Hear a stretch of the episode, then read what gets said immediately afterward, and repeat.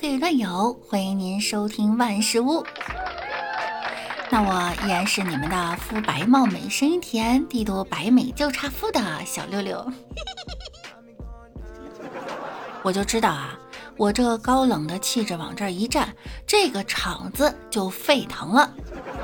下面呢，我将要摘掉我高冷的眼镜，开始我们今天的段子了。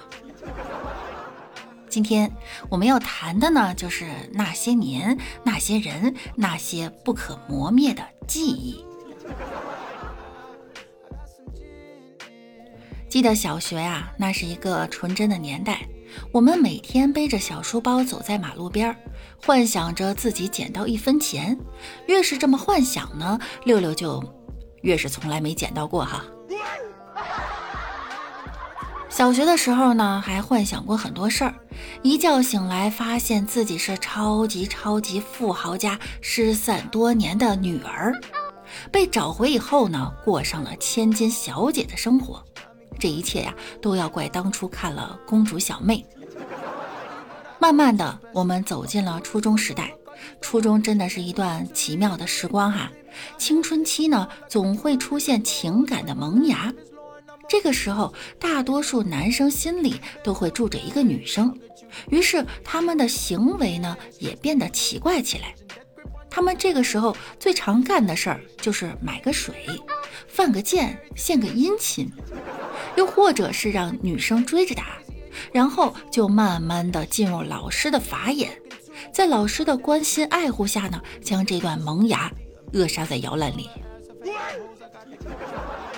再然后，我们就开始排位置了。你会发现呢，都是女生和女生做，男生和男生做。所以现在社会上同性恋的群体越来越庞大。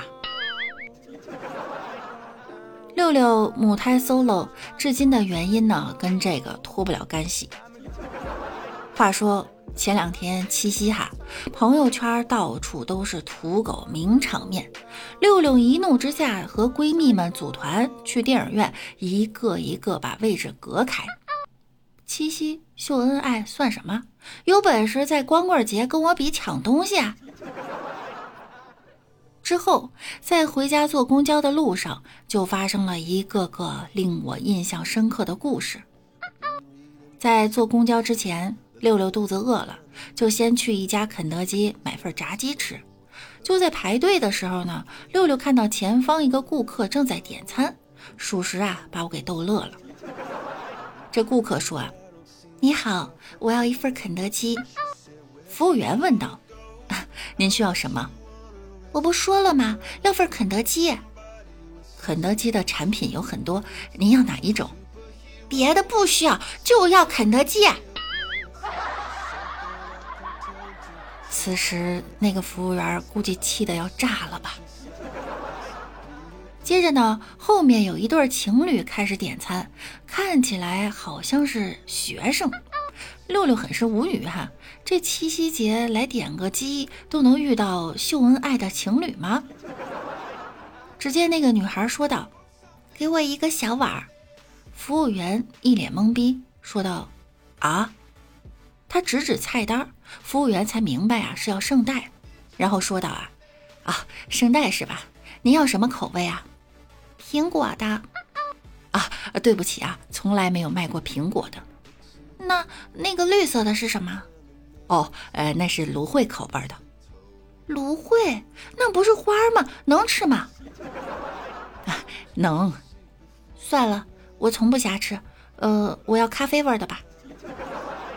对不起啊，也没有卖过咖啡味的。那那黑色的是什么呀？啊，那是巧克力的。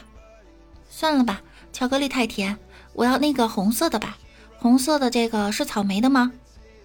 这话可把服务员给兴奋的，立马问道：“啊，是，您要几个？嗯，一个。不过我不吃芝麻，你把草莓籽儿都帮我挑出去。”这下服务员脸都黑了，她身后的男友也看得一脸懵逼，估计都觉得丢人丢大发了吧。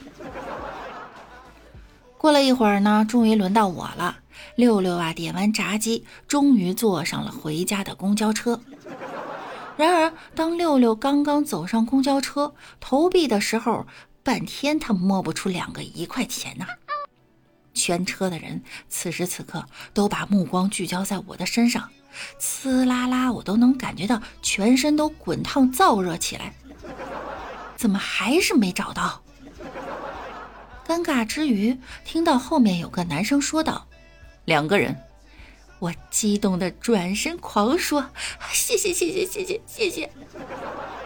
结果看到那男的拉着另一个女的走上来，哎，太丢人了！六六真的无法见人了。